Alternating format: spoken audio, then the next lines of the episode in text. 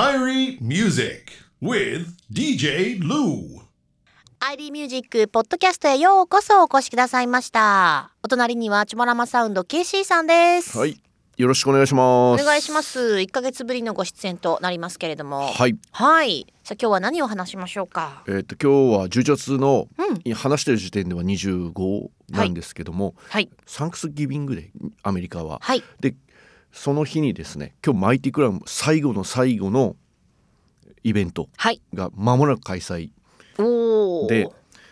あのー日本だと。えー、と例えばマイティクラブが最後福岡でプレイするって言ったら「やめないでまた復活して涙涙」みたいな感じにうんうん感傷的に感じになるんですけど、うんあの世界のモンスターたちは、あの最後にマイティグラムぶっ潰してやるぜと気えー合入ってるらしくて、なるほどそのクラッシュさんの周りがねおお前らあのやめるんなら最後にあの完全に叩きのめしてやるぜっていうすごい気合で、うんえー、と皆さんやるそうです という話です。あのさすがはい、まあ、勝ち逃げ許さんけんねみたいな、はいまあ、ロディガン先生もその中に入ってますし。へあとダイナミックかあのアフリカの今一番旬のサウンドとうんか、うんうんまさにもう66サウンドぐらい出るのかな、うんうんうんもう本当にえありえないメンツの今日ダンスで、うんまあクラッシュとは書いてないんですけど、うんうんやったらぜとみんな思ってるらしいでうわーいやでもそれはある意味みんながこのね、えー世界チャンピオンのマイティクラウンに対してまあ鼻向けではないですけれども、そうですねだから絶対最後まで手を抜かないっていうもうこの人さ、まあ、日本だったらねこう最後はこうなんかこうちょっと手を抜いてだけどいやいや違うよこれはがっつりいくことが自分たちにとっては大事なことなんだよってなるとお客さんもめちゃめちゃ楽しいですよねきっす。いとやもうね。すごい話題全になっサてウるンらしいドですよも。超本気でやってきてでそこでマイティクラウンもいやいやいや俺らも負けてらんねえよって感じになってなんできたいあの最後のうんダンスで、うんもうあのダブプレートとか録音しなくていいはずなのにめちゃくちゃ仕込まないといけないって いう大変な状況だと思いますね。あのいやー多分サイモンさんちょこっとこう X でつぶやいてたりしてたんで、うんうんやっぱタフな人はなるんじゃないですかね。うわーなんかまあ実際日本からもね、えー見に行かれてる方もいると思うし、はいねまたその後のなんかこうインスタとか SNS とかでおそらくですね主催のアイリッシュチーンはいは毎回あのイベント後結構フリーで YouTube で全ての数を流したりするんで。へー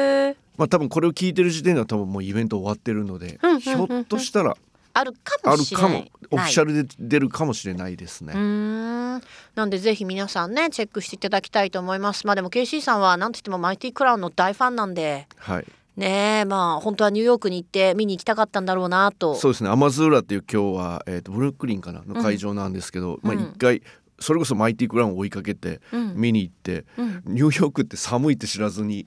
あの長袖ぐらいで12月に行って死にかけたっていう思い出がありますね。えそこで何そんな薄いパーカー一枚とかで行っちゃったってことですかいや長袖シャツ1枚ですねマイナス何度っていうとこにで次の次の日の朝からジャマイカだったんで、んうんジャマイカ着いたら30度ぐらいあって高熱出すっていう